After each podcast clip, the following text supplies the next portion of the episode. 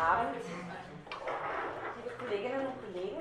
Wir haben heute einen wilden Ritt durch die kantische Moral vor. haben also einiges äh, vor und ähm, Achtung, ich, ich habe Ihnen hier relativ viele Folien vorbereitet, die ziemlich eins zu eins mit dem sein werden, was ich sage. Das soll den Sinn und Zweck haben, Sie nicht hier nur zu erschlagen, sondern damit Sie auch die Gelegenheit haben, das Argument eins äh, zu eins dann nach der Vorlesung, wann auch immer das sein mag, dann nochmal durchzugehen. Ähm, wir haben hier den Plan, den ich Ihnen das letzte Mal äh, schon vorgestellt habe, wo wir die ersten drei Punkte durchgenommen haben und heute möchte ich Ihnen drei Begriffsketten aus ganz praktischer Philosophie vorstellen. Also die erste guter Wille, Pflicht, dann die wichtige Unterscheidung pflichtmäßig und Auspflicht, die dann später in die Unterscheidung Moralität und Legalität übergeht und die klarerweise für uns sehr wichtig sein wird, wenn wir es dann mit Übergang von Moral zu Recht zu tun haben. Zu tun haben. Ähm, dann äh, zweiter Begriffsstrang Maxime, praktisches Gesetz, kategorischer und hypothetischer Imperativ. Und der dritte Begriffsstrang, den werde ich im Grunde genommen hier reinschachteln in äh, den Punkt 5. Ähm, da dreht sich um äh, vorrangig die Freiheitsproblematik, Autonomie und Selbstgesetzgebung, also den äh, guten Willen. Und äh, ich werde heute sozusagen zweimal äh, den Anlauf zum selben nehmen von äh, zwei Grundwerken von Kant her und hoffe damit ihren jeweiligen verschiedenen Gemütern ein bisschen äh, jedem irgendwie das, das zu liefern, was für ihn oder sie ähm, am geeignetsten ist, äh, um den Weg zur kantischen Moralphilosophie zu finden. Die Grundlegung der Metaphysik der Sitten ist äh, Kants, wie er sagt, populäre Schrift. Das heißt nicht, dass sie einfach zu lesen ist, aber äh, sie ist mehr mit Beispielen gespickt, sie ist, äh, geht ein bisschen erzählerischer vor äh, in der Art und Weise, wie sie argumentiert. Ich werde zuerst mich ein bisschen auf die Grundlegung beziehen. Äh, die Kritik der praktischen Vernunft wird mein zweiter Weg sein, da nehme ich mehr oder weniger den, äh, einen zweiten Anlauf auf dasselbe das ist das systematischere Werk. Also für diejenigen unter Ihnen, die die systematischen Charaktere sind, die finden vielleicht in den ersten sieben Paragraphen der Kritik der praktischen Vernunft ihre Erleuchtung und äh, die anderen, die, äh, die, die, sich eher über äh, die Beispiele, die Kant hier gibt, behelfen wollen und zu dem Begriff finden über eine konkretere Überlegung aus einer Erfahrung heraus, für die ist vielleicht die Grundlegung der bessere Einstieg. Ähm, hier nochmal die drei äh, Begriffsketten, um die es mir äh, gehen wird. Und ich beginne gleich äh, mit der ersten, mit dem guten Willen. Sie kennen das vielleicht alle. Ich lese es jetzt nochmal ganz kurz den einen Satz vor aus den ersten Seiten, erster Abschnitt, Grundlegung zur Metaphysik der Sitten, Kant. Es ist überall nichts in der Welt, der überhaupt auch außer derselben zu denken möglich, was ohne Einschränkung für gut könnte gehalten werden, als allein ein guter Wille. Zentralbegriff. Jetzt noch einen Satz für, die, für meine Aristoteliker, die noch immer hier sitzen, weil das so schön passt. Verstand, Witz, Urteilskraft oder wie die Talente des Geistes sonst heißen mögen, theoretische Tugenden, oder Mut, Entschlossenheit, Beharrlichkeit im Vorsatze als Eigenschaften des Temperaments, ethischer Tugenden, sind ohne Zweifel in mancher Absicht gut und wünschenswert, aber sie können auch äußerst böse und schädlich werden, wenn der Wille, der von diesen Naturgaben Gebrauch machen soll, dessen eigentümliche Beschaffenheit darum Charakter heißt, nicht gut ist.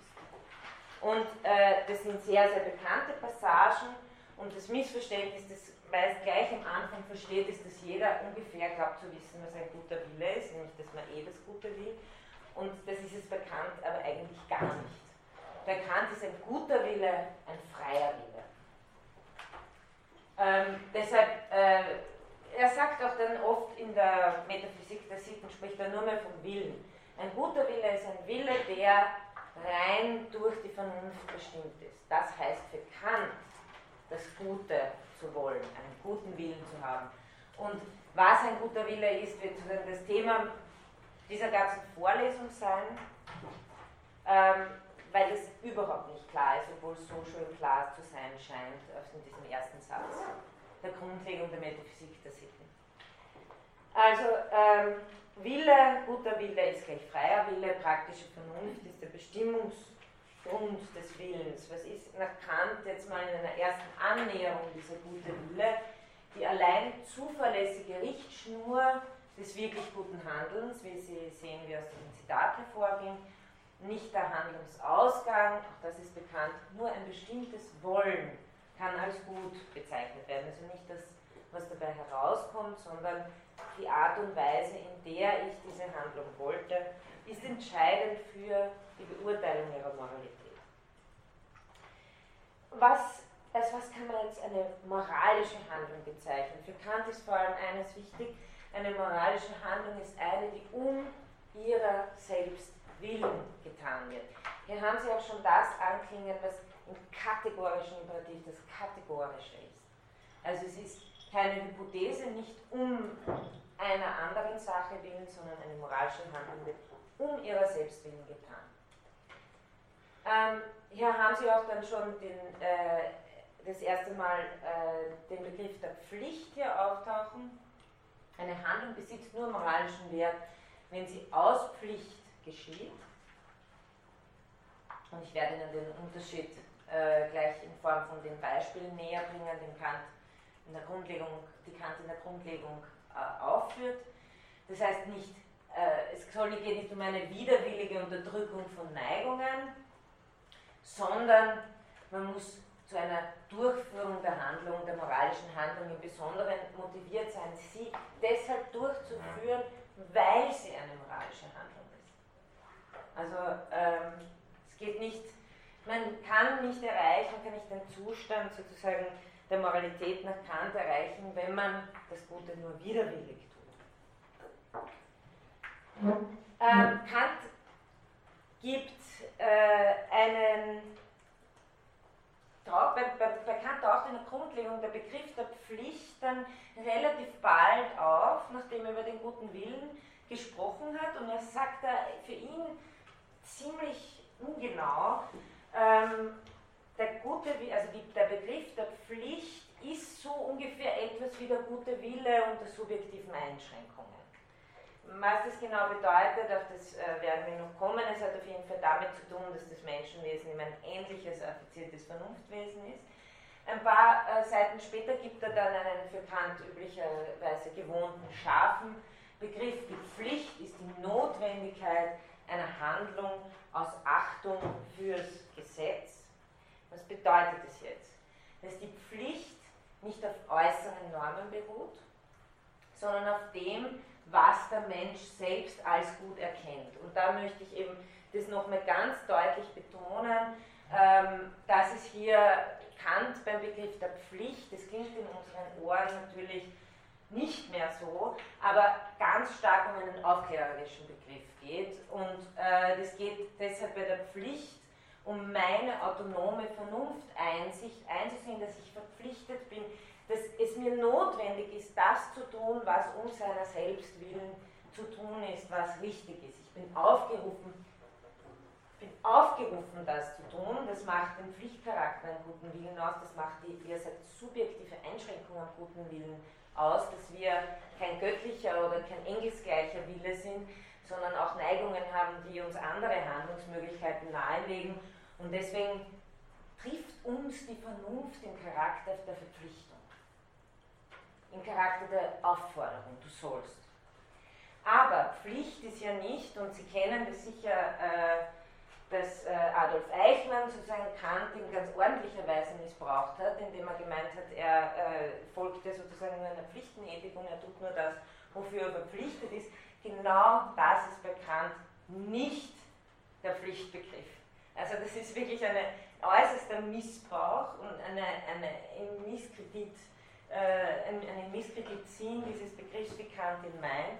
Kant meint mit Pflicht nicht das, was mir eine äußere Autorität befiehlt, der Führer sagt, du musst, das ist dann meine Pflicht, ganz egal was das ist.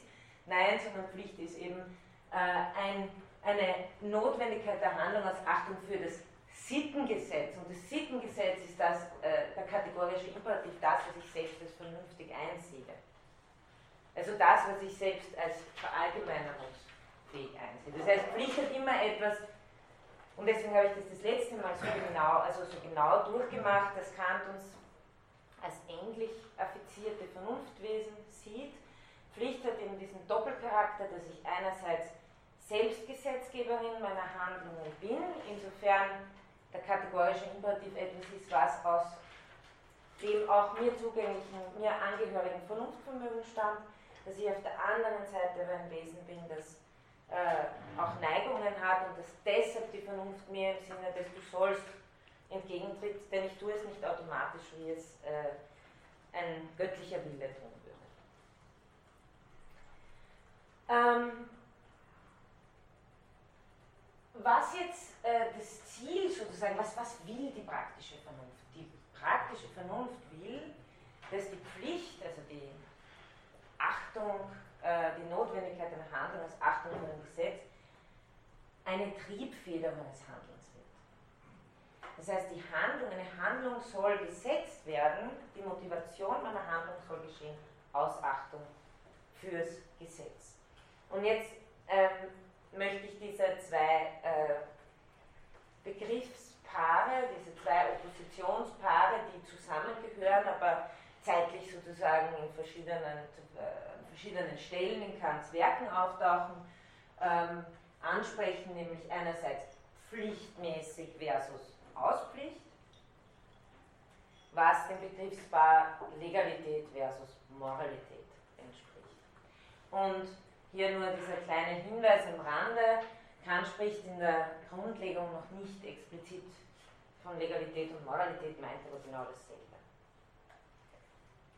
Ähm, ganz wichtig ist für Kant, und das natürlich auch dann im Unterschied zum Recht, dass der moralische Gehalt, wie er sagt, einer Handlung genau dadurch ausgemacht wird, ob eine Handlung aus Pflicht oder nur Pflicht gemäß erledigt wird. Dazu ein paar Beispiele. Ähm, er führt als ein Beispiel den Krämer an, äh, der die Kunden, seine Kunden nicht übervorteilt.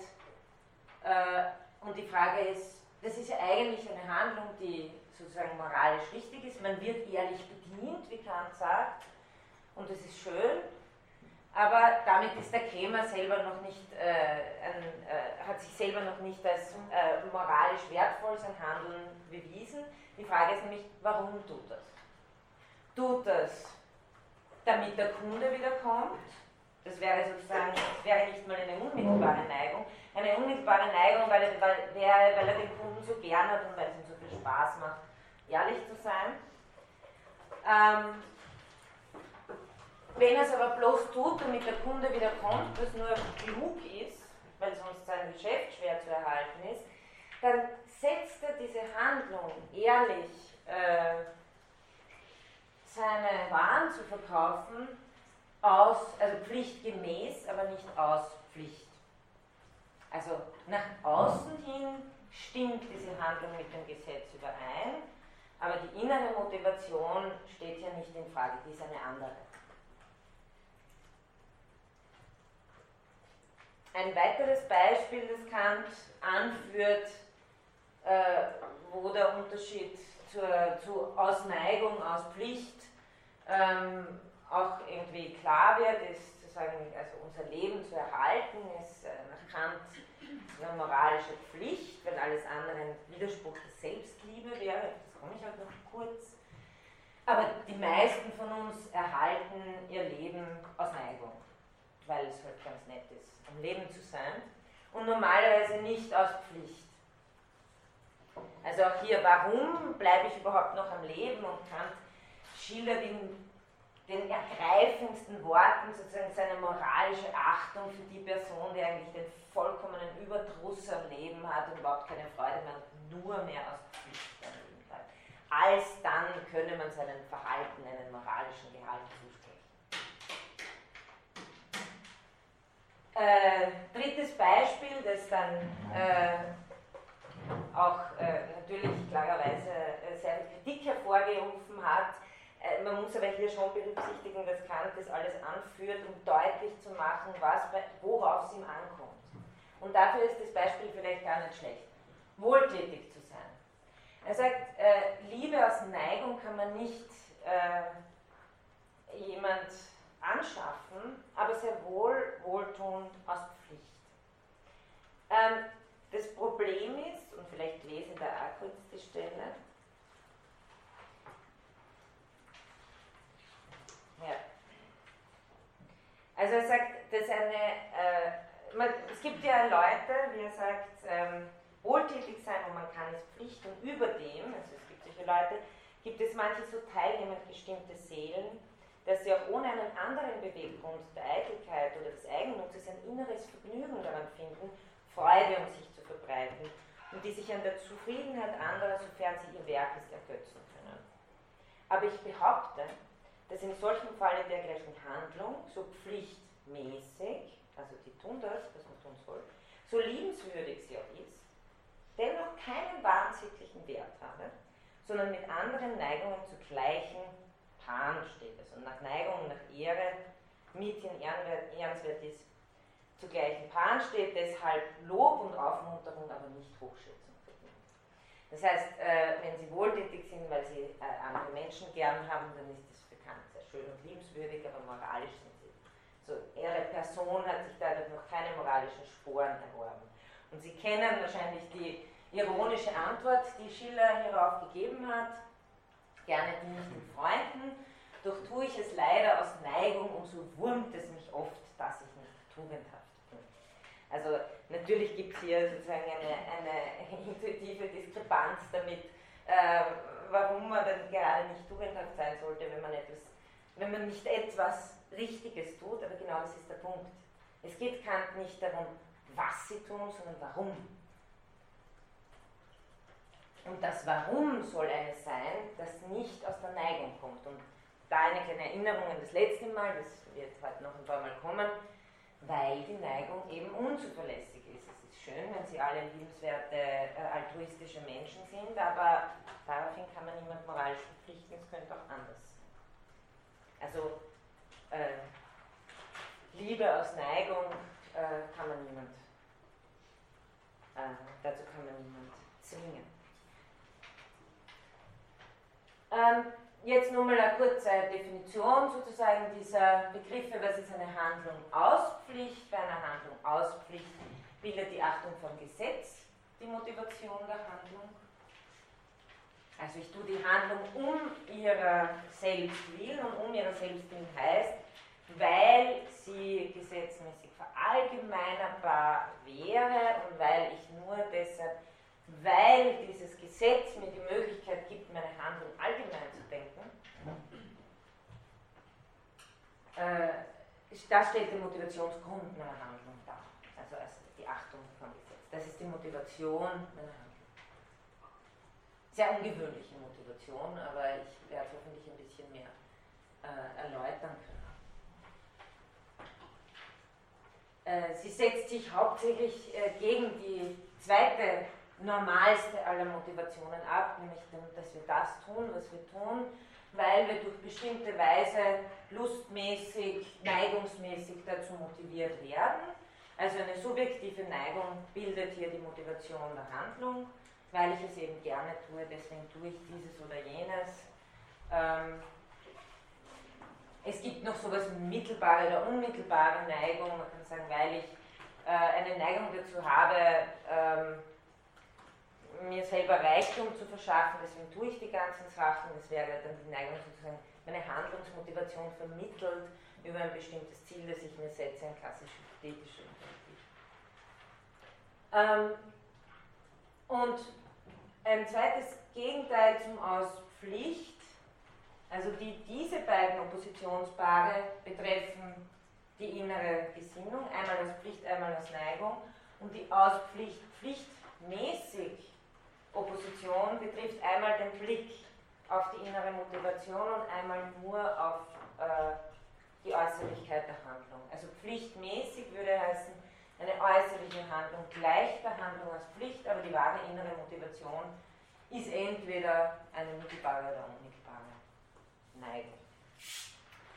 Das sind Handlungen im Sinne der Legalität. Insofern können Sie vielleicht jetzt auch verstehen, warum oft gesagt wird, äh, ein, ein, ein, Rechtssystem entlastet eine Gesellschaft moralisch, weil äh, Recht, also dem Recht nach sind sie nur aufgefordert, gewisse Dinge zu tun oder zu unterlassen.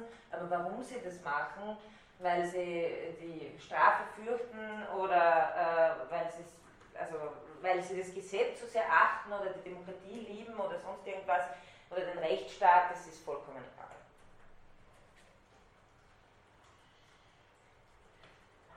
Nochmal zurück zur Moral. Eben nur wenn man seine Maxime, erkläre ich euch, was das ist, aus Pflicht wählt, hat sie einen moralischen Gehalt oder Wert.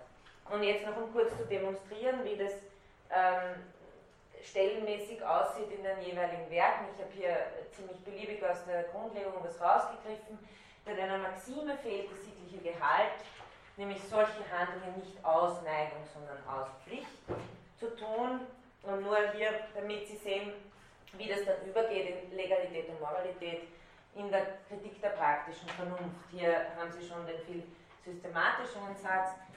Das Wesentliche alles sittlichen Werts der Handlungen kommt darauf an, dass das moralische Gesetz unmittelbar den Willen bestimme geschieht die Willensbestimmung zwar gemäß dem moralischen Gesetze, also es schaut so aus, als ob das eben ehrlich seine Waren verkaufen, den Kunden nicht übervorteilen, gemäß dem moralischen Gesetz, aber nur vermittels eines Gefühls, welches Art, welcher Art es auch sei, Erhaltung meines Geschäftsbetriebes, das vorausgesetzt werden muss, damit jenes ein hinreichender Bestimmungsgrund des Willens werde.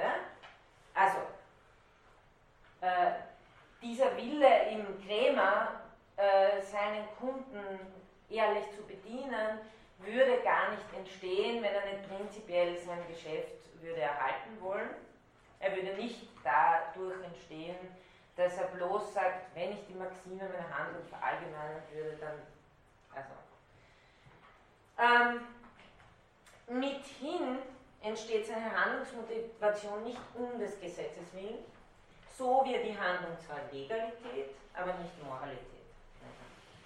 Also das besagt ganz das Gleiche mit pflichtmäßig und Auspflicht, nur mit dieser anderen, äh, diesem anderen Vokabular. Und in der Metaphysik der Sitten haben sie dann schließlich noch eine äh, Definition, man nennt die bloße Übereinstimmung oder Nicht-Übereinstimmung einer Handlung mit dem Gesetz ohne Rücksicht auf die Triebfeder desselben die Legalität, die Gesetzesmäßigkeit. Also da sind sie, da erweitert er den Begriff sogar noch und redet auch von Legal, von der, sagen wir so, von der Perspektive der Legalität, wenn ich nur auf die äußere Handlung schaue. Das ist in der Kritik der praktischen Vernunft äh, noch nicht so, weil da, wenn wir jetzt nochmal kurz zurückschauen, da nimmt er andere, äh, da nimmt er andere Perspektive ein da sagt er, das Gesetz ist nicht der Motivationsgrund, deshalb ist die Handlung nur legal. Und in der Metaphysik der Sitten, weil dort ja auch die Rechtslehre ist, erweitert er quasi seine Perspektive und sagt, überhaupt, wenn wir uns äußerliche Handlungen anschauen, können wir sie hinsichtlich Legal ihrer Legalität anschauen, das heißt, ob sie mit dem Gesetz übereinstimmen oder nicht. Wenn wir die Perspektive der Moralität wählen, schauen wir uns nicht nur an, ob sie übereinstimmen, sondern mit welcher Motivation sie als übereinstimmend gesetzt worden sind. Also diejenigen aber, welche die Idee der Pflicht aus dem Gesetze zugleich die Triebfeder, das ist das wichtige Wort, also Triebfeder ist altmodisch, man könnte sagen Motivation, die Triebfeder der Handlung ist, die, ist, äh, die Moralität einer Handlung. Ist das so halbwegs? Ja?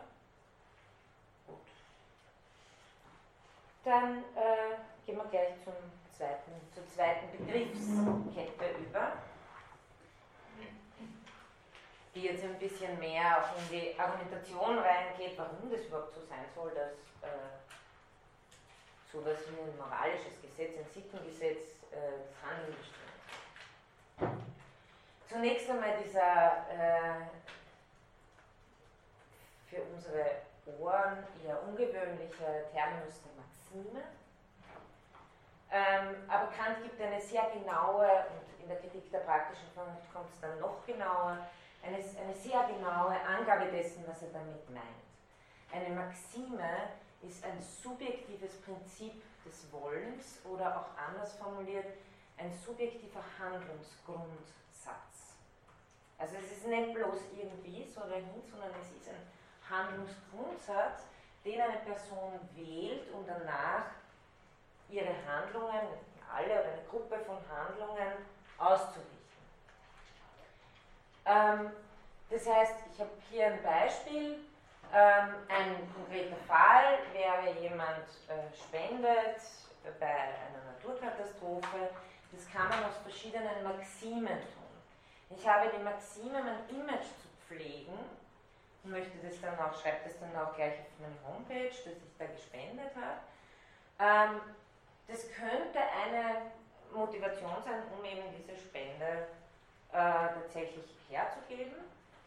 Ähm, warum ich bei einer Naturkatastrophe nicht spende und auch bei allen anderen nicht, auch wenn das Rote Kreuz vor meiner Tür steht, spende ich nicht, ist die Maxime, dass ich das Geld für mich selber brauche. Also auch etwas, das man nicht dauernd, also das ist nicht spontan, sondern ich gebe denen allen nichts, weil ich habe eh selber kein Geld.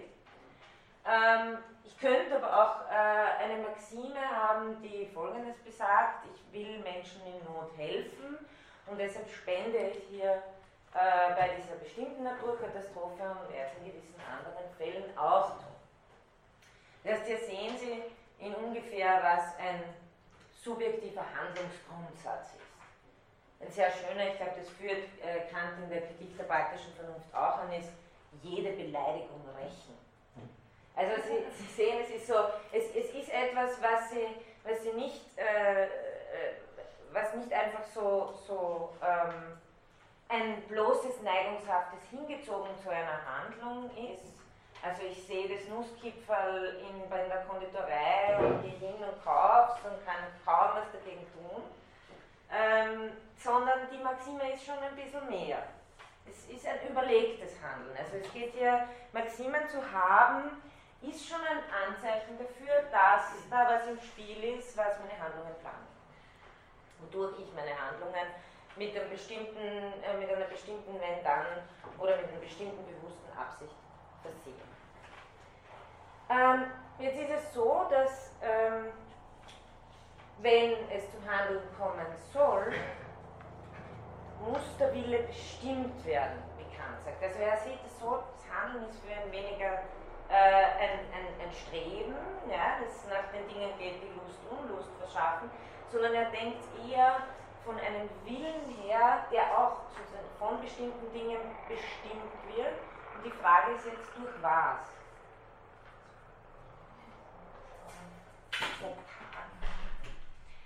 Ähm, wird ihr Wille durch das Nusskipferl bestimmt, von außen, ähm, durch ihr Bedürfnis sozusagen jetzt Zucker zu sich zu nehmen, oder wird die Wille durch was anderes bestimmt? Und äh, es gibt nur einen Fall, wo sozusagen nicht eine Neigung ist, und äh, das wäre, wenn ihr Wille durch die praktische Vernunft bestimmt werden würde. Versuche ich dann noch genauer zu erklären, inwiefern das ein Ausnahmefall ist, weil es das einzige Mal der Fall ist, wenn ihr Wille nicht durch einen Inhalt bestimmt wird, der affektiv auf sie wirkt und den sie deshalb wollen, sondern ihr Wille durch eine reine Form bestimmt wird. Und das ist eigentlich das Schwierige, das es bei Kant zu denken gibt. Ähm, Kant will also, und äh, dass der Wille, wenn der Wille, äh, dass, die Wille, dass der Wille durch die Vernunft bestimmt werden möge, und äh, ich habe es ja schon das letzte Mal angedeutet, dass sein Vernunftbegriff immer sehr stark mit dem Begriff des Gesetzes, des Prinzipiums der Regelhaftigkeit, also des Gesetzes, der Gesetzmäßigkeit zu tun hat, weil es die Vorstellung des Gesetzes nach Kant, also die Möglichkeit der Allgemeinheit und Notwendigkeit nur im vernünftigen Wesen gibt. Ähm, und auch das habe ich das letzte Mal schon äh, gesagt. Das Sittengesetz klingt so nach einem Inhalt. Tatsächlich ist das Sittengesetz aber nichts anderes als die Aufforderung dazu, dass ich meine Maxime allgemein denken können soll. Also, dass ich sie verallgemeinern können soll. Dass ich mir denken kann, dass mir überhaupt in den Sinn kommt, dass meine Motivationsgründe verallgemeinert werden könnten. Also dass ich so etwas wie die Frage nach einer Allgemeingültigkeit stelle. Ich meine, das Ganze entsteht ja schon dadurch, wenn ich mir die Frage stelle, was soll ich tun und dabei mitfrage, was, was kann gelten, nicht nur für mich in der Situation jetzt und in unserer Kultur in dieser Zeit, sondern was ist überhaupt eine moralisch gültige Handlung. Indem ich mir so eine Frage stelle, habe ich mir mehr oder weniger schon bewiesen, dass da eine Vernunft, äh, Vernunftfähigkeit im Gange ist. Warum? Das greift zurück auf das letzte Mal, weil ich Allgemeinheit und Notwendigkeit denke. Und Allgemeinheit und Notwendigkeit Zeichen des a priorischen sind, können nämlich nie aus ausgeführten äh, Gründen das letzte Mal äh, aus der Erfahrung kommen.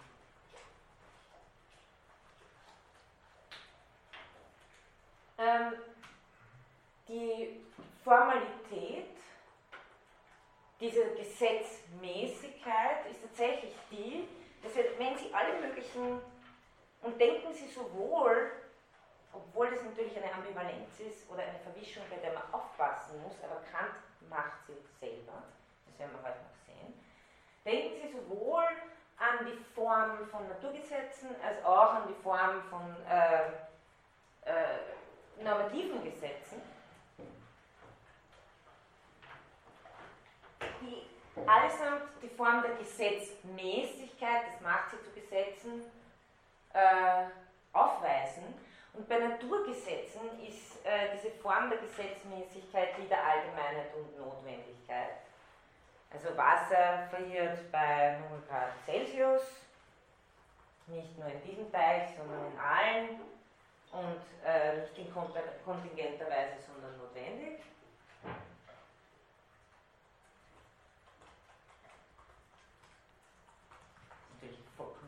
Aber nehmen das Gravitationsgesetz, das geht wahrscheinlich besser. Ähm, und der Witz, mit dem Kant spielt, warum er die Ambivalenz eigentlich ganz gern mag zwischen äh, Naturgesetz und normativen Gesetz, ist, dass beim Naturgesetz die allgemeine Notwendigkeit drin ist und beim normativen Gesetz das Du sollst.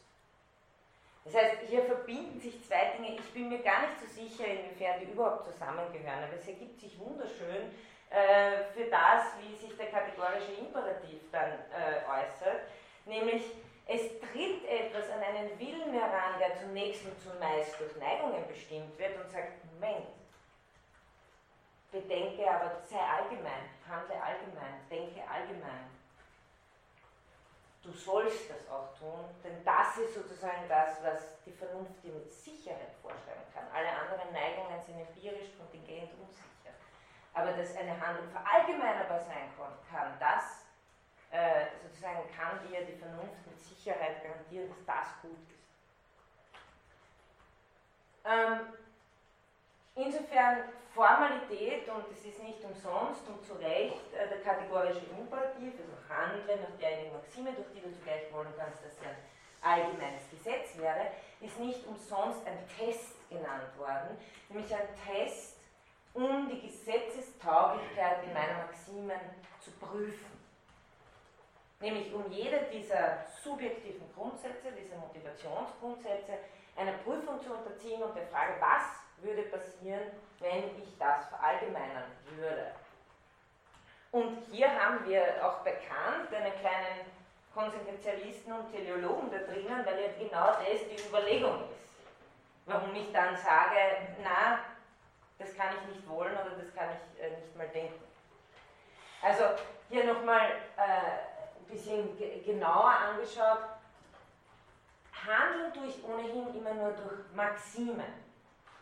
Also handeln tue ich immer durch subjektive Handlungsgrundsätze.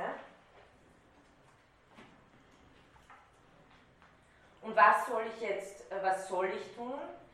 Ich, mir soll es möglich sein zu wollen, dass meine Maxime, mein subjektiver Grundsatz ein allgemeines Gesetz werden kann. Und dann muss ich noch immer für meine Handlung sein. Dann muss ich noch immer sagen, ja, das kann ich wollen, vernünftig wollen. Ähm, was ja auch sehr, wo viele dann sagen, ah ja, genau, das ist ja so wie die goldene Regel. Also behandle andere so, wie du von niemand behandelt bist oder negativ formuliert, was du nicht willst, dass man dir tut, das füge auch keinem anderen zu. Da wehrt sich aber Kant vehement dagegen. Äh, was gab sie warum?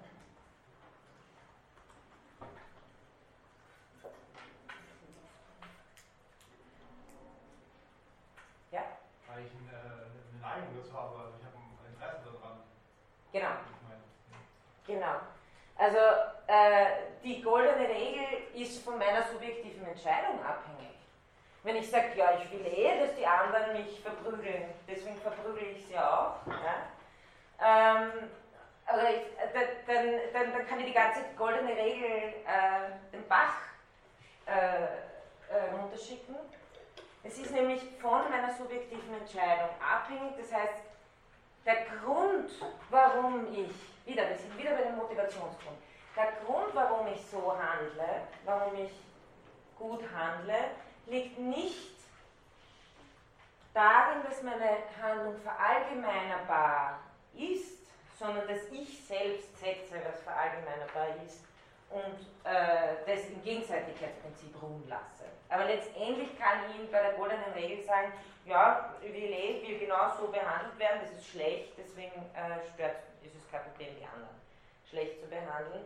Ähm, ob ich das aber zu einer allgemeinen Gesetzgebung machen würde, wenn ich sozusagen in diesem, und da sind wir sehr stark eben, deswegen, deswegen ist, es, ist es bei Kant, liegt das alles so nahe beieinander, äh, wenn Sie in der Gesetzgebungsmetapher denken, und das ist viel mehr als eine Metapher, weil es geht ja darum, dass Sie als Inhaberinnen der Vernunft sich selbst Gesetze setzen. Also wie würden Sie äh, welche Welt würden Sie dadurch kreieren, wenn Sie diese Maxime verallgemeinern? Denkt genauso, wie wenn Sie sagen, welche, welche Gesetze würde ich geben.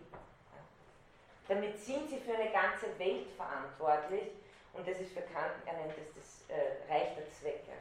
Das möchte ich ganz kurz anhand dieser sehr bekannten fünf Fassungen des kategorischen Imperativs besprechen. Ich kann nicht ganz genau im Detail darauf eingehen, aber ich möchte nur auf ein paar Komponenten hinweisen. Kant gibt eben diese fünf verschiedenen Varianten des kategorischen Imperativs in der Grundlegung an. Äh, den ersten haben wir schon äh, äh, durchgemacht, also handle nach der Maxime, durch die du wollen kannst, dass sie ein allgemeines Gesetz wäre, nennt sich die Grundformel. Der zweite Punkt, der zweite Punkt hier ähm, ist genau das, was ich vorher gemeint habe, mit Kant spielt mit, mit der Ambivalenz zwischen Naturgesetz und Sittengesetz. Ja? Weil hier formuliert es sogar so, ja?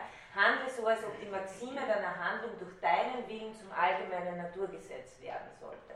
Also wenn ich es mir plötzlich, ich denke mir eine Welt, die plötzlich nach diesen Naturgesetzen funktioniert, das ähm, also meine Maxime, ein Beispiel, das es gibt.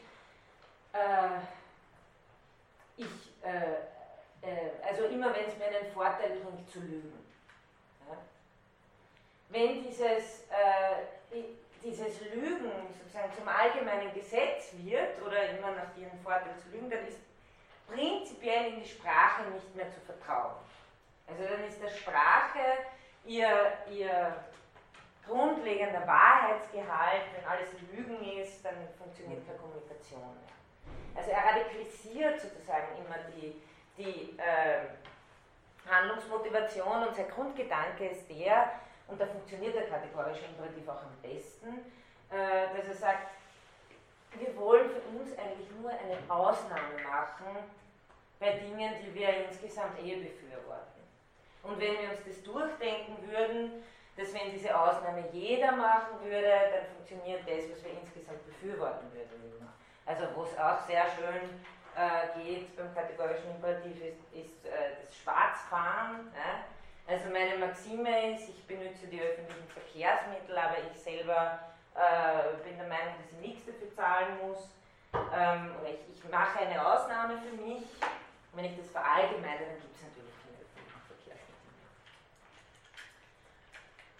Ähm, also nur hier ein bisschen um, um, um die Art und Weise, wie er denkt, die Allgemeinheit und Notwendigkeit, die in der Weise ich meiner Maxime den Test unterziehe.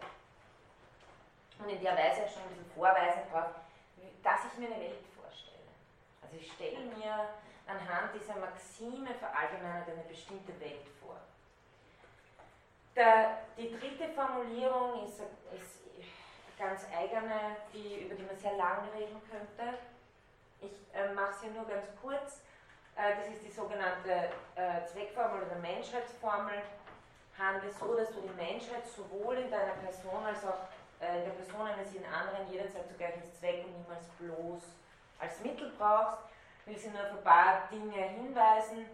Also äh, es geht nicht nur darum, äh, die anderen jederzeit ähm, zugleich als Zweck zu behandeln, sondern auch mich selbst. Das beinhaltet auch eine Verpflichtung mir selbst gegenüber. Menschheit, das ist eine ganz interessante Interpretation von Heidegger, der sagt, das muss man so wie Tierheit lesen. Also hier geht es um die, die, die hier geht es nicht um die, die Gesamtheit des Menschen, der Menschheit ja, und die vielen, vielen, vielen Menschen, sondern es geht um das, was äh, die Menschen zu Menschen macht. Und das ist natürlich die Vernunftfähigkeit bei Kant das heißt, behandle das, was an dir Menschheit ist, zur Selbstgesetzgebung fähig ist, sowohl in dir äh, als auch in allen anderen. Äh, so, und jetzt kommt die Zweckgeschichte. Das, äh, äh das, der eine Punkt ist der, der auch sehr wichtig ist, äh, niemals bloß als Mittel und jederzeit zugleich als Zweck. Man kann nicht die anderen jederzeit dauernd als Zwecke behandeln. Schon wenn Sie eben, um beim öffentlichen Verkehr zu bleiben, in die Straßenbahn einsteigen, behandeln Sie den Straßenbahnfahrer oder die Fahrerin als Mittel zum Zweck, um wohin zu kommen. Also wir, in, indem wir uns alltäglich bewegen, behandeln wir ständig andere Menschen auch als Mittel. Aber was worum es Kant geht, ist, dass wir sie nicht bloß als Mittel behandeln, sondern jederzeit zugleich als Zweck. Und warum? Da, da könnten wir jetzt größere Ausführungen machen. Ich will es auf ein äh, Feld beschränken. Das Vernunftwesen ist dasjenige, das sich selbst Zwecke setzen kann. Sonst werden mir Zwecke durch Neigungen von außen auferlegt. Ja? Also äh, mich, ernähren, mich zu ernähren und so weiter. Ja? Also die ganze Leiblichkeit, die uns sozusagen eine gewisse Zweckhaftigkeit auferlegt. Das Vernunftwesen kann aber sich selbst Zwecke setzen. Es kann für sich selbst ein Telos sein. Und weil dieses Wesen das kann, sagt Kant, deswegen ist dieses Wesen selber ein Zweck. Also das endet alles sozusagen in, diesem, äh, in, in dieser Selbstbestimmtheit. Das Vernunftwesen kann sich selbst Zwecke setzen. Die Vernunft selber ist ein Selbstzweck. Die Vernunft will sich selber als Zweck. Und das vernünftige Wesen ist auch als Zweck zu behandeln, weil es diese Zwecke setzen kann. Ja. Äh, wenn Sie das vorher angesprochen haben, dass es eben nicht um die, bei der Menschheit nicht um die, jeden einzelnen Menschen geht, sondern um dieses Vernunftideal. Das ist was, was ich auch, äh, so wie ich das gelesen habe, äh, erst später drauf gekommen bin, man darf das auch nicht zu, sofort zu, sagen wir mal, freundlich interpretieren, weil ich halt bekannt ist, genau mit dem Argument und auch Anhänger der Todesstrafe, die man sagt, wer ein Mörder ist, der muss eigentlich, wenn er moralisch ist, selber sterben wollen. Oder selber dafür sein, dass man ihn umbringt. Ne? Also, genau, ja. Oder ich nehme mal an, zum Beispiel eine revoltierende Meute totzuschießen, ist vielleicht auch dann in gewissem Sinn zum Beispiel gerechtfertigt. Na, totzuschießen, ja. ihr den Prozess zu machen. Okay, ja. ja. Aber, äh, also, man, ja, ja also, also, also er kann dies für die Todesstrafe. Ja, absolut. Ohne Ausnahme. Ohne Ausnahme. Aber er ist auch für einen fairen Prozess vorher sozusagen. ähm, also, also so Lynchjustiz geht irgendwie nicht. Aber klar, ähm, äh, das, diese ganze Freiheitsgeschichte mhm. ist auch die, die, und das ist natürlich dann eine paradoxe Figur, dass wenn man dann ist, in die sozusagen den Verbrecher durch seinen eigenen Willen ins Gefängnis bringen muss. Ja? Weil er einsieht, äh, dass er sich sozusagen an dem, was äh, ein reichter Zwecke wäre, versöhnlicht hat und er beweist seine Freiheit auch dadurch, dass er die Strafe auf sich nehmen kann. Also, aber zu dem, zu dem kommen wir noch, aber natürlich, äh, das, das, das Ganze äh, beinhaltet ähm, Autonomie, aber Autonomie geht nicht äh, ohne ein Rechtssystem bekannt einher, äh, das sehr wohl die Konsequenzen auch nach sich zieht, wie, wie Strafe bis zur Todesstrafe. Ähm, weil ich Autonomie gesagt habe, oder wollten Sie gerade stimmen? Ja, in der goldenen Regel und diesem kategorischen Imperativ. Ja. Diesen Unterschied zu erkennen finde ich gar nicht so leicht, weil Sie sagen, das eine ist interessengebunden, das andere nicht. Also das, also das ist, finde ich, nicht so einleuchtend. Ja. Was ich eher verstehen könnte, wäre, wenn man sagt, bei der Maxime geht es um die Absicht und äh, bei der goldenen Regel um Handlungen. Also Motivation und Handlung, da erkenne ich eher den Unterschied. Jetzt die Interessengebundenheit sehe ich in der goldenen Regel jetzt auch nicht so unmittelbar. Ja, ja vielleicht ganz kurz da zurück. Ähm,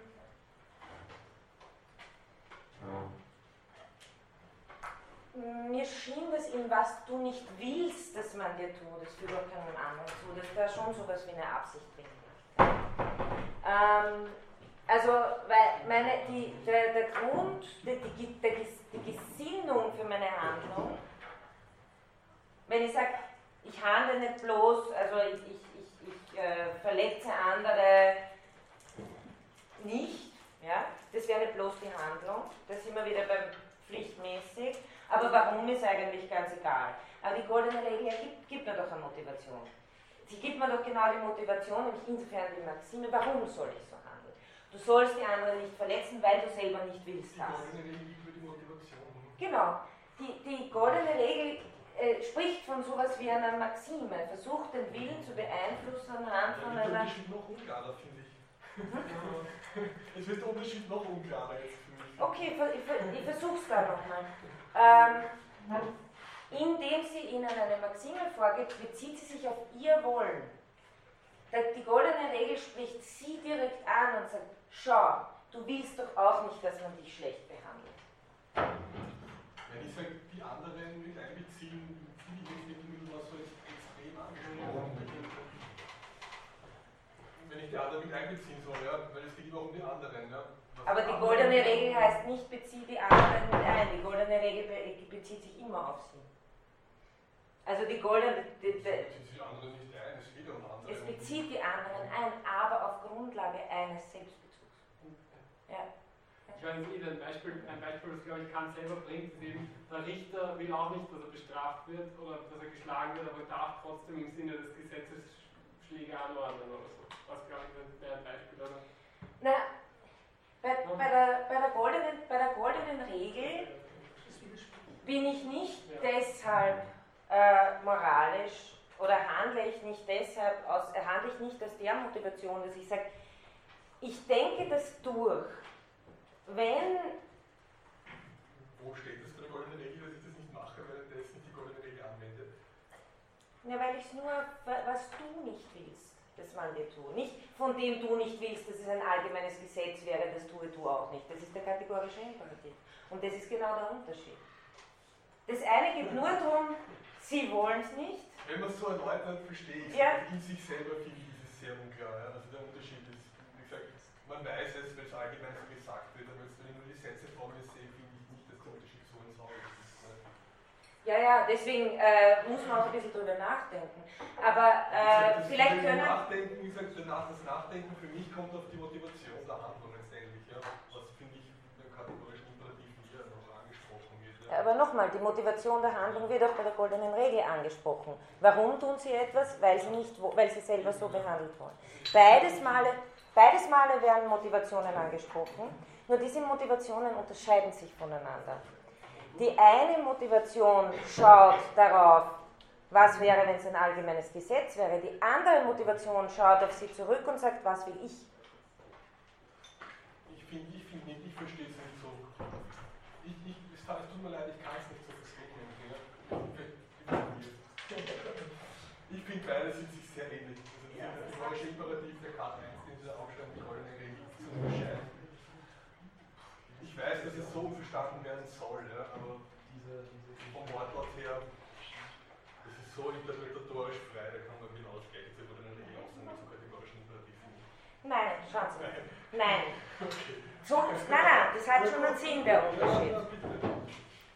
Denken Sie nochmal das Beispiel äh, mit, dem, äh, mit dem Lügen oder zum Beispiel, was Kant auch das Beispiel gibt, ähm, ein, das Versprechen machen, ein Darlehen äh, zurückzuzahlen, also zurückzuzahlen, obwohl man weiß, man kann es nicht ähm, jetzt äh, will ich das zwar vielleicht auch nicht, aber ich kann sagen, okay, na, eventuell, ja, ähm, in gewissen Fällen ähm, könnte ich damit leben, dass man mir das Geld nicht zurückzahlt, obwohl man mir das verspricht, weil äh, wenn es dem auch so schlecht geht, wie es mir jetzt wirklich geht, dann könnte ich schon ein Einsehen dafür haben, deswegen ist meine Handlung jetzt auch. Das ist die goldene Regel, genau. Das heißt, nach der goldenen Regel, wenn Sie sie so auslegen, dürfen Sie das. Nach dem kategorischen Imperativ dürfen Sie das nicht. So nicht genau. Weil, weil Sie dann die Maxime als ein allgemeines Gesetz denken. Das heißt, jeder, der ein Versprechen macht mit äh, der Absicht, es nicht zu halten, wird verallgemeinert. Das heißt, es gibt kein Versprechen mehr. Also Sie decken es auf der einen Seite mehr auf Ihre konkrete Situation. Ich verstehe schon, was Sie meinen. Wie gesagt, nur, wie gesagt, für mich persönlich, ich glaube, ich komme da nicht raus jetzt auf den Schiene. Okay. okay. ähm, dann gehen wir dann nochmal, äh, schauen wir uns die nochmal fertig an, diese Punkt 4 und 5.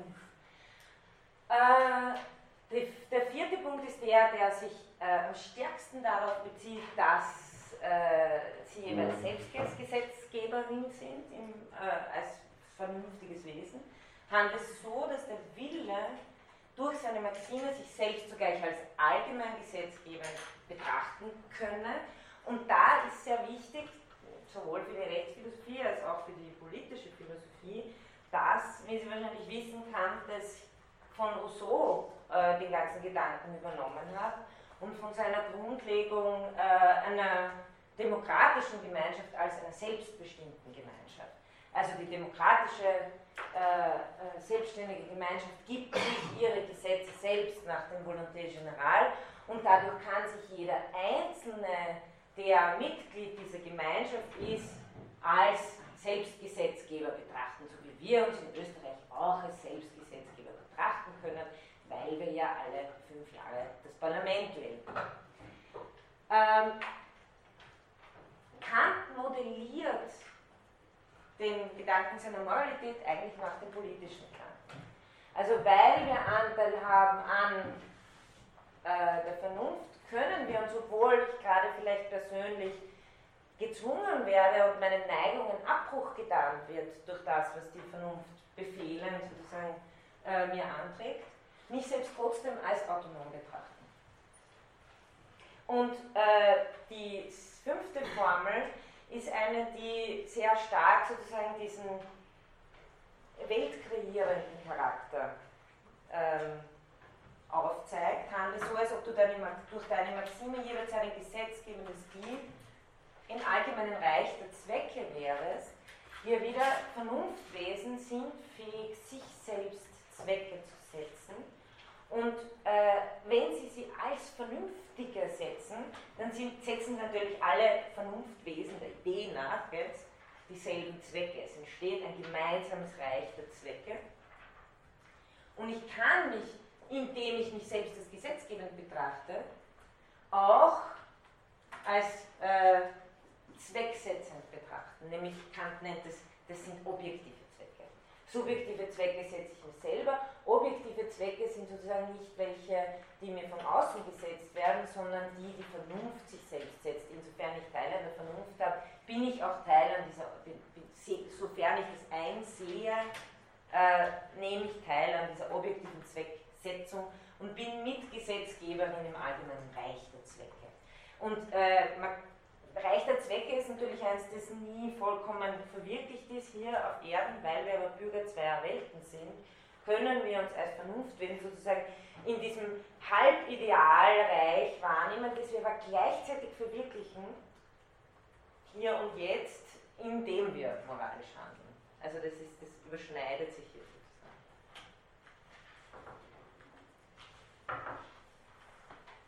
Ja. Ich hätte noch eine Frage zu den ähm, Dingen, die um jeder selbst gewollt werden und weshalb die gut sind, quasi wie es genug wird. Ähm, was mir jetzt als erstes einfällt, wäre dafür wäre natürlich das Gesetz, du sollst niemanden töten. Ja? Das wäre halt etwas, was, glaube ich, jeder befürworten würde. Und ich würde jetzt sagen, für mich wäre das ein Gesetz, das ich gerne hätte, dass es verallgemeinert wird. Ähm, wie verhält sich das jetzt in dem Fall, wenn es jetzt um mein eigenes Leben geht, weil jemand mich bedroht, der dieses Gesetz, das ich als allgemeines Gesetz definiert habe, nicht als allgemeines Gesetz befolgt? Das wäre quasi das äh, aus Notwehr jemanden töten. Wie wird sich das denn in dem Fall verhalten? Darf ich die Frage auf in zwei, drei Stunden verschieben? Weil da werden wir genau das Problem der Note auch. Ja. Kommt, kommt. Weil Kant betrachtet es als ein Recht natürlich. Ja. Ähm, ja, würde ich bitten, dass wir das ein bisschen vertagen. Ähm, okay, jetzt noch vielleicht ein paar äh, Hinweise aus der Grundlegung, die sozusagen so ein bisschen zum Allgemeinwissen über die Grundlegung gehören.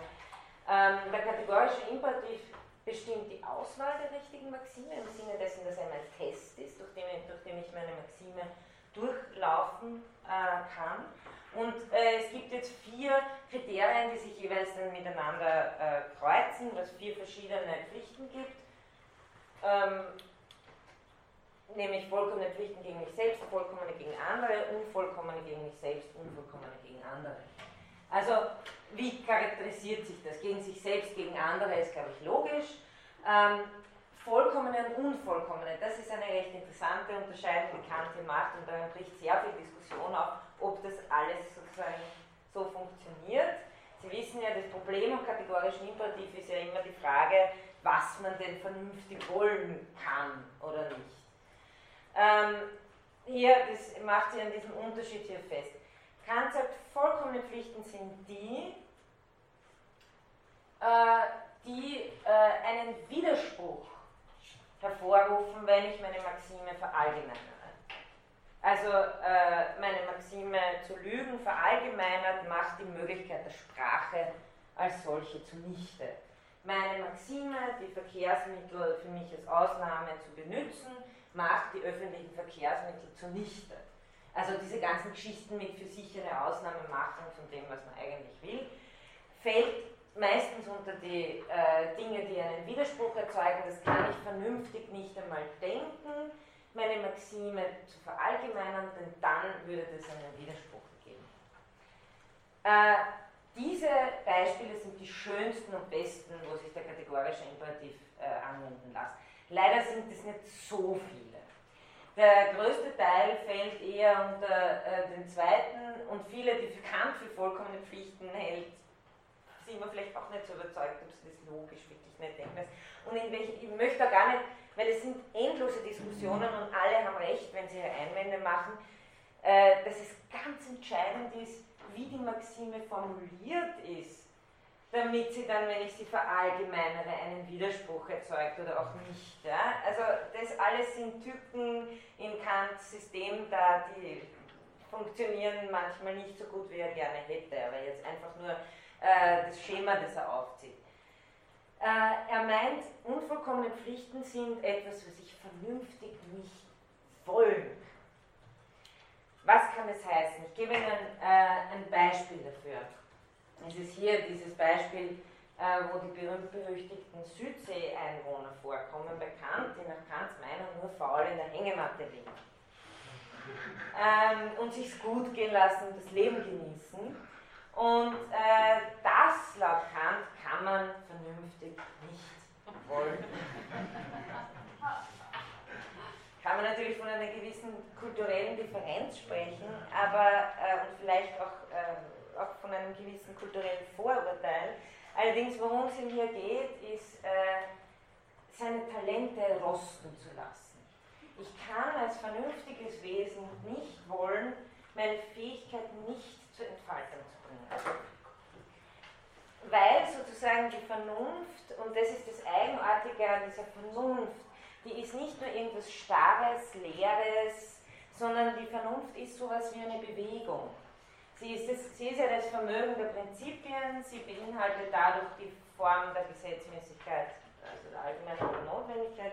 Aber als Vermögen der Prinzipien ist sie immer das, wie Kant auch sagt in der Kritik der Reihenvernunft, das vom Endlichen zum Unendlichen fortgeht. Also es ist eine Bewegung und die Vernunft ist auch sehr stark eine Bewegung, die sich selbst will.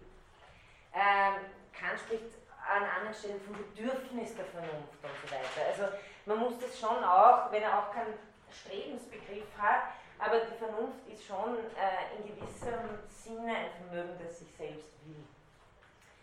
Und insofern äh, sind, ist, ist, diese Geschichte zu begreifen als Talente, äh, als Entfaltungsmöglichkeiten, von denen man vernünftig nicht wollen kann, dass sich die nicht entfalten. Ähm, es gibt tausend Beispiele, wo man sagen könnte, ja, kann man das vernünftig wollen? Und dann fängt die Diskussion erst an. Ja, dann wird es erst spannend und interessant, ob man das vernünftig wollen kann oder nicht. Und äh, Kant selber hätte das natürlich als eine unglaubliche Relativierung und Schwäche gesehen, aber wahrscheinlich liegt die Stärke des kategorischen Imperativs genau darin, dass es so eine Diskussion immer wieder aufkommen lassen kann. Ähm, also zum Beispiel auch das Beispiel mit dem Selbstmord. Das, äh, das, ist wieder, das wäre eine vollkommene Pflicht gegen sich selbst. Kant argumentiert es ungefähr so, dass, äh, dass es ein Widerspruch wäre zu denken, dass das, die Maxime der Selbstliebe, die uns am Leben erhält, äh, zum Selbstmord, dass die, dass die zum, zur Selbstentleibung, zum Selbstmord führt dass Selbstliebe so etwas wie Selbstvernichtung beinhaltet, ist etwas, was, das, ist, das ergibt einen Widerspruch. Ja? Da gibt es natürlich tausend Gründe, warum man sagen kann, okay, das kann man jetzt anders ansetzen. Ähm, aber jetzt, äh, es, es, dient Ihnen einfach nur ein bisschen zur, zum, zum, Überblick hier, wie zieht Kant das auf und äh, was für Pflichten äh, Lehre entwickelt er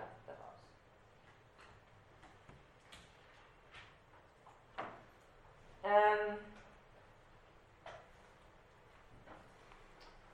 Also wir haben auch gesehen bei diesem Zweck, Zweckeformel, welcher Zweck erreicht der Zweckeformel, dass das allgemeine Gesetz äh, oder die allgemeine Gesetzmäßigkeit der Handlungen zu extrapolieren, darauf führt, im Grunde genommen eine moralisch erwünschenswerte Welt zu imaginieren. Und dass das auch der, der äh, dass das dem Form, der Formalität des Gesetzes ein bisschen was wie einen Anschauungshintergrund gibt, ja, und auch wenn es nur in der Vorstellung ist. Aber hier befülle ich die Formalität des Gesetzes in gewisser Weise mit der Vorstellung dessen, was eine vernünftig äh, äh, wünschbare, wohlbare Welt ist. Ähm, ja, äh, vielleicht hierzu noch, man muss wollen können, dass eine Maxime unserer Handlungen ein allgemeines Gesetz wäre. Dies ist der Kanon der moralischen Beurteilung desselben überhaupt. Also soweit zu diesem Argumentationsschritt, jetzt noch zum äh, den hypothetischen und kategorischen Imperativen. Ich glaube, ich trage eher ein bisschen allen nach Athen her, aber ich möchte es nur äh, wiederholen. Der hypothetische Imperativ hat eine Hypothesis, äh, äh drinnen, wenn du A willst, musst du B tun. Und Kant differenziert hier zwischen zwei verschiedenen Arten von, ähm, ich glaube, er hat sogar drei Regeln, ich hebe die zwei jetzt heraus, ähm, Regeln der Geschicklichkeit und Ratschläge der Klugheit. Was meint er damit? Äh, A ist bei den Regeln der Geschicklichkeit was total Kontingentes. Also wenn Sie nach Paris fahren wollen, dann müssen Sie sich dort und dort ein Ticket kaufen und ein Hotel buchen. Also wenn Sie äh, Ihr Studium fertig machen wollen, wenn Sie irgendwas, ja, vollkommen kontingent, das nennt er Regeln der Geschicklichkeit, dass ich weiß, wenn ich XY will, dann muss ich das und das tun. Die Ratschläge der Klugheit sind etwas, wo dieses A nicht was vollkommen Beliebiges ist, sondern etwas, das uns mehr oder weniger als Menschen gemeinsam. Äh, nämlich, dass wir glücklich sein wollen zum Beispiel.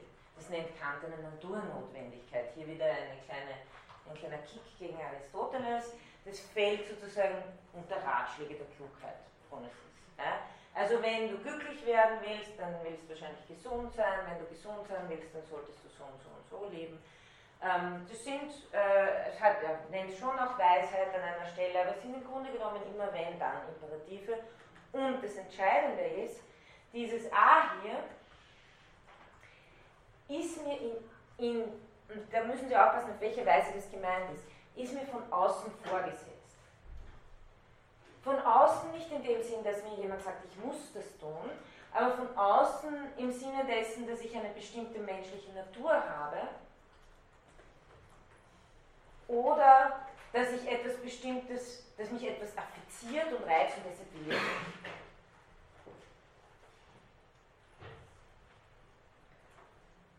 Also der Zweck in dem Fall gibt vor, wie ich handeln soll, aber dieser Zweck ist nicht selbst vernünftig gesetzt, sondern durch etwas anderes, durch eine Neigung. Oder durch sogar eine Naturnotwendigkeit. Jetzt im Gegensatz dazu der kategorische Imperativ, der folgt nicht dem Wenn dann, sondern ist eben kategorisch uneingeschränkt gültig, unabhängig von ihren jeweiligen Bedürfnissen oder Wünschen. Er bezieht sich auf keine Naturnotwendigkeit, glückselig, dass wir das alle wollen, sondern auf die Notwendigkeit der Moralität. Das hat sozusagen nichts spezifisch äh, mit dem Menschsein zu tun, sondern es hat damit zu tun, dass Moralität in sich notwendig ist. Es betrifft Zwecke, die im strengen Sinne selbst gesetzt sind. Also nicht dadurch, dass ich sie in irgendeiner Weise, dass sie mich in irgendeiner Weise affizieren. Die anderen beiden Punkte überspringe ich jetzt mal kurz, das ist nicht so. Ähm,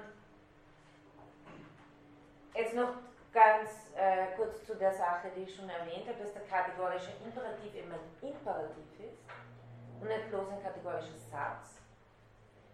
Ähm, er gibt uns die richtige Anleitung zum Handeln, aber er fordert uns auch dazu auf.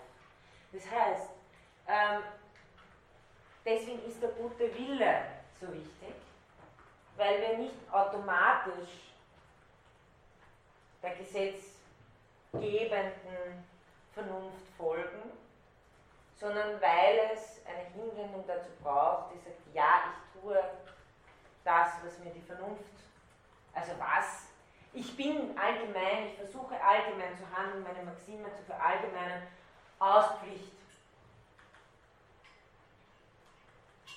Im Gegensatz zu dem, äh, was Kant äh, den heiligen Willen nennt, das wäre ein Wesen, das gedacht ist ohne Neigungen.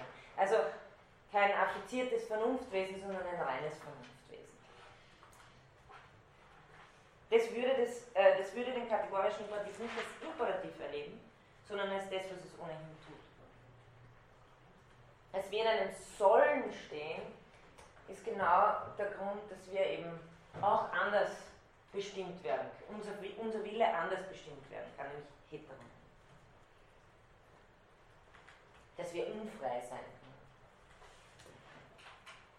Das heißt, gutes Handeln nach Kant ist auf der einen Seite um sozusagen einsehen, was richtig ist, das ist da, da, ist schon etwas im Spiel, deswegen habe ich das letzte Mal auch äh, die theoretische Vernunft mit reingenommen mit der Geschichte mit allgemein gültig und verbindlich, also eine Moral, die verbindlich sein soll. Gutes Handeln ist schon das Einsehen, was richtig ist, aber es geschieht mir sozusagen im Sinne, dass, dass es, es geschieht mir als eine Aufforderung der Vernunft. Einsehen, was richtig ist und es um seiner selbst willen tun. Und da eben die, die, der kategorische Imperativ ist in dieser Weise eine Art unmittelbare Begegnung mit der Vernunft im praktischen Sinn. Also die Vernunft, die mir entgegentritt mit ihrer Forderung, sei allgemein, sei notwendig. Wolle mich um meiner selbst. Und das ist natürlich, äh, das ist natürlich diese schizophrene Konzeption äh, bekannt, wo das einerseits mir widerfährt, auf der anderen Seite in diesem mir widerfahren kann ich mich selbst verstehen, gleichzeitig als die Stimme, die spricht. Also es ist nicht nur Unterwerfung, es wäre vollkommen falsch, das so zu denken. Aber es hat natürlich auch diese Komponente.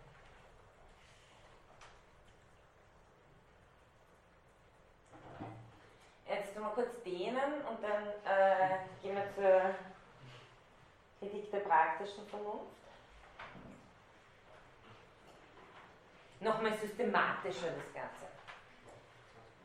Ähm, ich gehe da ein bisschen entlang, Paragraph 1 bis 7, ein paar lasse ich aus, äh, aber da versuche ich zu zeigen, wie er das aufzieht. Ist er sehr viel definitorischer ähm, und lässt sozusagen, so wie bei der Kritik der reinen Vernunft, da dann gleich mal ein paar Definitionen hingeschmissen, mit denen sie dann arbeiten können. Also er sagt, es gibt praktische Grundsätze. Das sind Grundsätze, die eine allgemeine Bestimmung des Willens enthalten deswegen praktisch, weil sie den Willen zum Handeln bestimmen. Äh, praktische Grundsätze können zwei verschiedene Varianten haben. Sie können entweder subjektiv oder objektiv sein.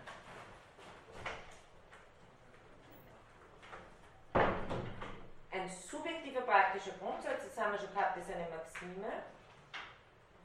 Das heißt, wenn die Bedingung, wie Kant sagt, nur für den Willen des Subjekts gilt und nur von ihm als gültig anerkannt also jede Beleidigung rächen.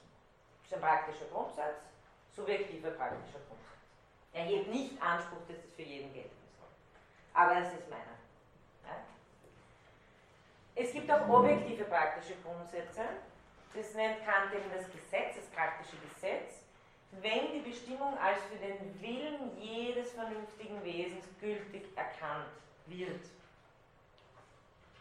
Natürlich kann man sagen, wie soll man das wissen? Wir können es nur durch Diskussion wissen und so weiter bekannt. Äh, ist aber jetzt mal, dadurch, dass ich überhaupt schon die Fähigkeit habe, von bloß mir wegzudenken, also dass ich die Fähigkeit, das ist für Kant, das habe ich eh schon das letzte Mal gesagt, irgendwie das große Wunder, dass wir nicht nur gefangen sind in unserem Egozentrismus sondern dass wir, und dass wir nicht jetzt auf bestimmte andere hin geöffnet sind, das würde ja auch als Neigung verstehen, sondern dass wir unsere Egozentrierte, zu der auch unsere sozusagen nächsten Neigungen anderen bezüglich gehören, darüber hinausgehen können und auf eine universale Stufe, auf einer universalen Stufe überhaupt nachdenken können. Und das auch nicht nur theoretisch, sondern praktisch und uns fragen können, Jetzt, wenn man es auch nur in einer Frage formulieren würde, ja, was wäre so ein Gesetz, das für jedes vernünftige Wesen gültig sein könnte? Das wäre ein objektives, ein objektiver praktischer Grundsatz.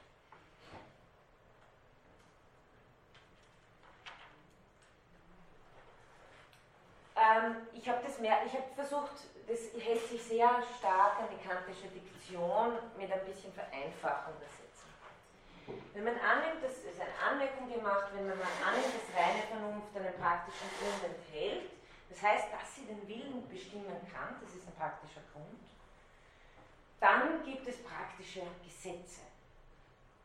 Und das ist aber was, was die Kritik der reinen Vernunft erst beweisen also, das habe ich ja schon öfter erwähnt. Es gibt, es gibt Maximen, die können mit, einem, mit so einem Gesetz in Widerstreit geraten, nämlich wenn man sie verallgemeinert denkt. Jetzt nochmal das, was wir das letzte Mal dann noch kurz diskutiert haben. Die Frage ist hier, kann Vernunft praktisch werden? Und ich habe ja das letzte Mal äh, gesagt, das ist die Frage der Kritik der reinen Vernunft. Und die Frage, an der Kant auch das Problem abhandelt, ist Freiheit möglich. Wie das zusammenhängt, wer, wenn ich es heute mehr mache, dann mache ich es das nächste Mal noch am Anfang. Aber nochmal kurz zur Wiederholung vom letzten Mal. Was ist der Unterschied zur Naturerkenntnis, wo ja die Vernunft auch involviert ist, wo aber Kant die Vernunft genau diese Grenzen setzt, dass sie nicht selber in die Metaphysik lossegelt. Auf der einen Seite haben wir Naturerkenntnis, das heißt, wir wollen erkennen, was die Prinzipien dessen sind, was geschieht, die Gesetze der Natur. Also Vernunft ist hier versucht zu erkennen, ist hier theoretisch tätig und fragt eigentlich, was ist das Gesetz des Objekts. Dass diese objektive Welt durch, die, also durch äh, sozusagen eine, eine Mitwirkung der Verstandesleistung, der spontanen Leistung zustande kommt, äh, ist, stimmt natürlich, aber sie tut es nicht allein dadurch. Und Vernunft kann theoretisch die Welt betrachten und ist aber immer angewiesen darauf, dass das Ganze letztendlich an einem empirischen, an einer Erfahrung hängt, die nach einem Gesetz bestimmt wird. Insofern ist es auf Subjekt bezogen, wie diese Gesetzmäßigkeit angewendet wird. Das heißt, sie fragt nach dem Gesetz des Subjekts. Das ist aber die theoretische Hinsicht. In praktischer Hinsicht hat die Vernunft ganz was anderes zu tun da ist sie nicht vermischt mit irgendeiner Anschauung, sondern da geht es nur um eine Frage, was kann den Willen bestimmen? Kann ich ihn empirisch bestimmen lassen oder kann ich ihn durch Vernunft bestimmen lassen? Also da haben wir kein Gegebenes von dem, wo schon ein vermischter Zustand ist, wo sie die Vernunft nicht allein auf den Weg machen kann, sondern ich frage, kann die Vernunft einwirken auf den Willen? Also was ist das Gesetz meines Willens? Und in gewisser Weise, das haben wir ja das letzte Mal gesagt, bleibt diese Frage theoretisch unentschieden und sie ist mir nur praktisch äh, im Sinne des sich aufdrängenden Vernunftgesetzes beantwortbar. Ähm, Grundsätze, die man sich macht, sind noch keine Gesetze, das soll klar sein, denn die Vernunft im Praktischen ähm, hat es mit dem Subjekt zu tun und das Subjekt kann natürlich je nachdem, äh, wie sein Begehrungsvermögen gepolt ist, das oder das begehrenswert empfinden. Das nochmal zur, zur Erinnerung ist das große Problem für Kant. Nach Kant äh, ist unser Begehrungsvermögen und das, was auf uns einen Reiz ausübt, was wir wollen, durch Neigungen vollkommen kontingent.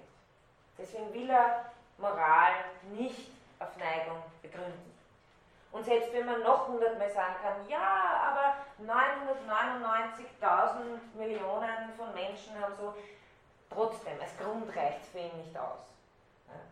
Wir sind, nach Kant wird, wir sind uns nicht so ähnlich. Wir könnten radikal anders beschaffen sein. Das Einzige, was uns gleich ist, ist, dass Vernunft uns sozusagen Allgemeinheit und Notwendigkeit denken lässt und das ist halt etwas vollkommen Leeres, Formales alles andere, und das ist, ich weiß nicht, wie glaubwürdig das ist, aber alles andere, äh, ich meine, fairerweise muss man sagen, Kant schreibt der Anthropologie, also er glaubt in gewissem Sinne selber nicht dran, aber, aber, aber woran er schon glaubt, ist auf eine gewisse Art und Weise der Begründung und der Geltung. Und man kann allgemeine Geltung nicht auf komparative Allgemeinheit komparative Allgemeinheit bringt nie strenge Allgemeinheit und da ist einfach, da fährt sozusagen die Eisenbahn drüber. Aber, wo uns sozusagen schon in der praktischen Regel, auch wenn sie noch so subjektiv ist, wo die Vernunft schon so ein bisschen aufblitzt, also jederzeit ein Produkt der Vernunft, der praktische Regel, weil sie eine Handlung als Mittel zur Wirkung als Absicht vorschreibt. Also ein Wenn dann, diese ganze Geschichte, dass wir überhaupt Grundsätze haben können, dass wir uns entwerfen können auf etwas hin, ähm, ist sozusagen schon ein Anzeichen dafür, dass Vernunft im Spiel ist. Also, dass wir nicht nur vom Nusskipferl zum anderen Kipferl hingezogen sind und so, also nicht nur bloß trieblich äh, vollkommen unterjocht irgendwelchen Neigungen, die uns von Heuhaufen zu Heuhaufen führen, sondern dass wir eben tatsächlich Grundsätze machen, uns zu unseren Neigungen im gewissen Sinne auch ein bisschen verhalten, ist schon ein Anzeichen bekannt von einem vernünftigen Wesen, weil da schon was im Spiel ist, ein Vermögen, das aber sozusagen noch gereinigt werden muss von, seinen, von seiner äußeren Zwecksetzung. Deswegen nochmal da die Erinnerung an den Unterschied. Hypothetische Imperative, wie er selber sagt, bestimmen die Bedingung der Kausalität, die Kausalität des vernünftigen Wesens. Das heißt, dass das vernünftige Wesen äh, eine, eine, äh, eine Handlung setzen kann, wirken kann. Die Bedingung der Kausalität, also was das Wesen tun soll, in Ansehung der Wirkung und Zulänglichkeit. Also wenn dann, das ist sehr kompliziert formuliert hier, aber im Grunde genommen heißt, äh, die Bedingungen meiner je bestimmten Handlungen, Handlungen werden beurteilt dadurch, wie zulänglich sie dafür sind, meinen Zweck zu erreichen. Hypothetischer Imperativ. Ähm, das heißt, hier schaue ich mir einen ganzen Wirkungszusammenhang an und hier beim kategorischen Imperativ wirkt die Vernunft einfach nur direkt auf den Willen und sagt, sei allgemein. Nicht um irgendwas zu tun, dann, dass das besonders gut funktioniert oder so. Ich brauche überhaupt nicht die ganze, sozusagen die Welt, und ich rede nicht von der intelligiblen Welt, sondern von der empirischen Welt jetzt, die, die empirische Welt ist der reinen praktischen Vernunft herzlich egal. Ja. Aber in der Selbstzweckformel ist ja schon die Welt auch mit einbezogen. Als intelligible Welt. Nur als Format als intelligible Welt, als die, die durch den Test durchgegangen ist und insofern rollbar ist und zu der wir aufgerufen sind, sie hier sozusagen wirklich werden zu lassen. Aber die andere Art von Welt, von der ich jetzt rede, nämlich die empirische Welt, die noch nicht, also die einfach mir sozusagen auf mich einwirkt mit Affekten, wo es Schwierigkeiten gibt, wie setze ich das durch, dass ich jetzt dahin komme, wo alle möglichen Dinge im Weg stehen können, Bedenken sind, Handlungsfolgen, was kann nicht alles sein, vollkommen egal.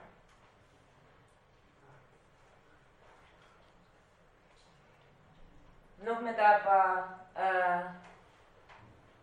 um den Unterschied noch klarer zu sehen hier, der Wille wird auf etwas anderes verwiesen im hypothetischen Imperativ, wovon man voraussetzt oder setzt, dass er es begehre. Also der Wille will etwas allgemein und notwendig sein zu wollen, ist ihm bekannt nicht mehr etwas zu wollen. Ja? Da, ist kein, da ist kein Zweck, der von außen kommt, sondern es ist eine bestimmte Form zu wollen.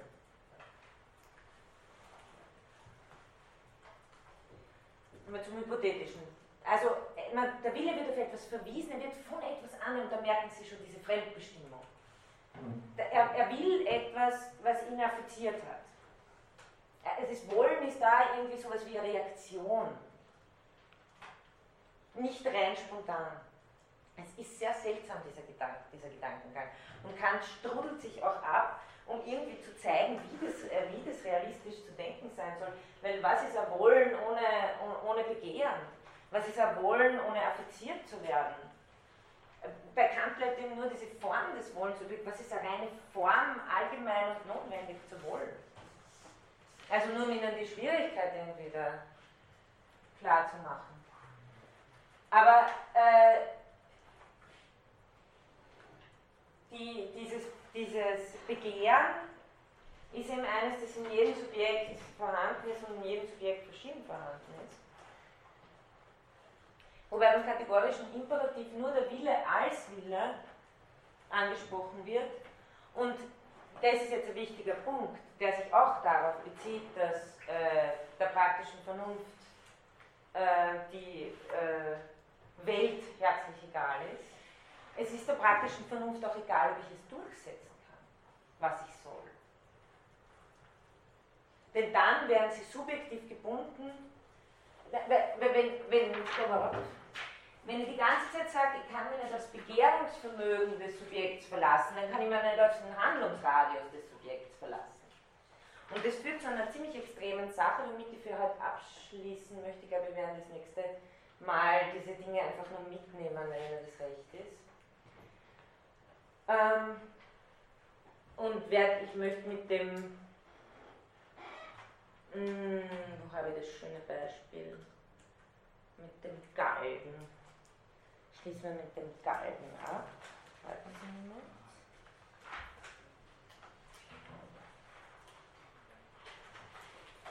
Ich glaube, das ist relativ weit hinten.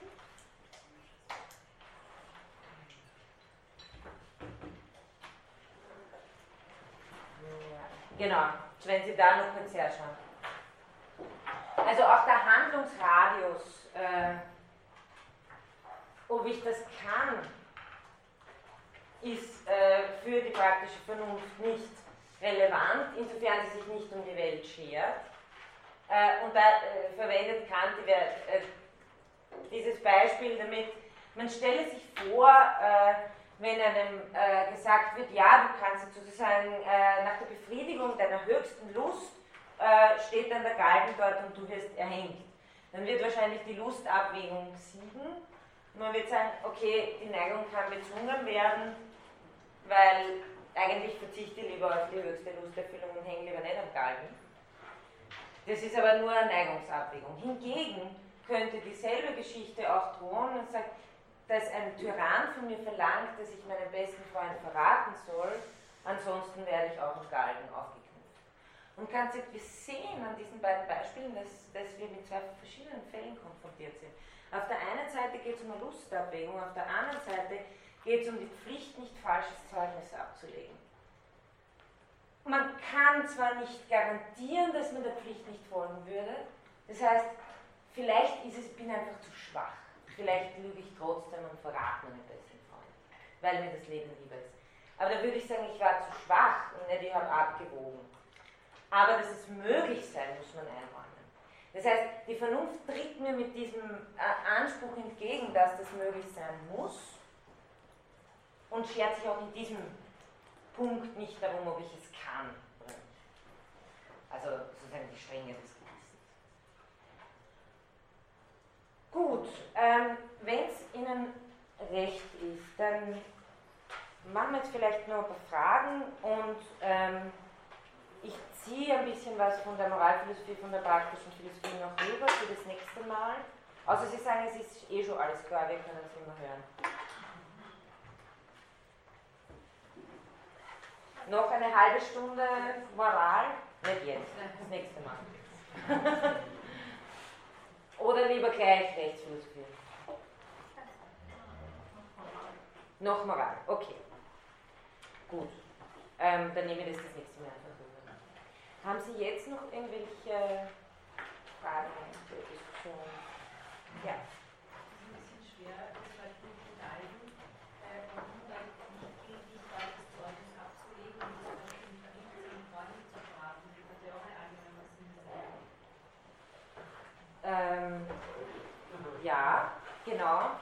Womit sie, äh, womit sie ein großes Problem fällt. Wobei, ja, also eine Freundin nicht zu verraten, ist auch eine Maxime, die Sie verallgemeinerungswürdig denken können. Vielleicht sprechen Sie aber auch implizit dieses, äh, diesen, diesen äh, äh, Text an, der, den, den alle Antikantianer mit Liebe vor sich hertragen, weil er gar so absurd ist äh, vom vermeintlichen Recht des Menschenliebe zu lügen, äh, wo Kant das Beispiel anführt, äh, also sie, ein Freund kommt zu ihnen, die sich bei ihnen verstecken, weil ein Mörder hinter ihnen her ist und sie verstecken und der Mörder kommt, fragt sie, und ist ein Freund da, dürfen, müssen, sie, müssen sie die Wahrheit sagen oder müssen sie ihn anlügen? Und Kants Antwort ist, natürlich müssen sie die Wahrheit sagen, moralisch verpflichtet, die Wahrheit zu sagen. Ähm, und da würde man sich fragen, verletzt sich hier nicht äh, äh, eine Maxime, die mir sehr wohl auch verallgemeinerungswürdig erscheinen würde, nämlich äh, erstens mal meine Freunde nicht zu verraten und zweitens mal auch könnte ich die Maxime, die Kant so streng formuliert, dass ich sage, wenn ich einmal lüge, geht die ganze Möglichkeit der Wahrheit zugrunde, könnte ich das auch nicht anders formulieren und, und sagen, äh, zu sagen, ich äh, als Grundsatz, äh, der mir schon gesetzeswürdig fähig erscheint, sagen, äh, ich ich darf lügen, wenn ich einen Freund damit rette. Aber Kant wäre das wahrscheinlich zu hypothetisch formuliert. Ich glaube aber sehr wohl, dass man, und das ist äh, in die Richtung geht, glaube ich, Ihre Frage, die Art und Weise, wie man Maximen formuliert, ist meistens die Vorentscheidung darüber, ob, sie, verallgemeinungs, ob sie verallgemeinungsfähig sind oder nicht. Deshalb ist es bei, äh, kommt es extrem stark darauf an, wie ich bei, wenn ich ein Beispiel wähle, wie ich die Maxime formuliere. Aber hier, Kant geht eher in die allgemeinere Richtung, also nicht falsches Zeugnis abzulegen, wer, würde auch heißen, die Möglichkeit äh, von Wahrheit zu verunmöglichen. Und das steht für ihn so, das ist fast das Allerwichtigste.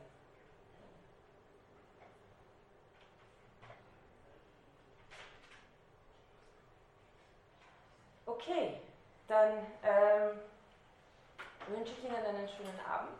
Und äh, wir sehen uns ja, nächste Woche wieder und machen weiter mit der Nummer.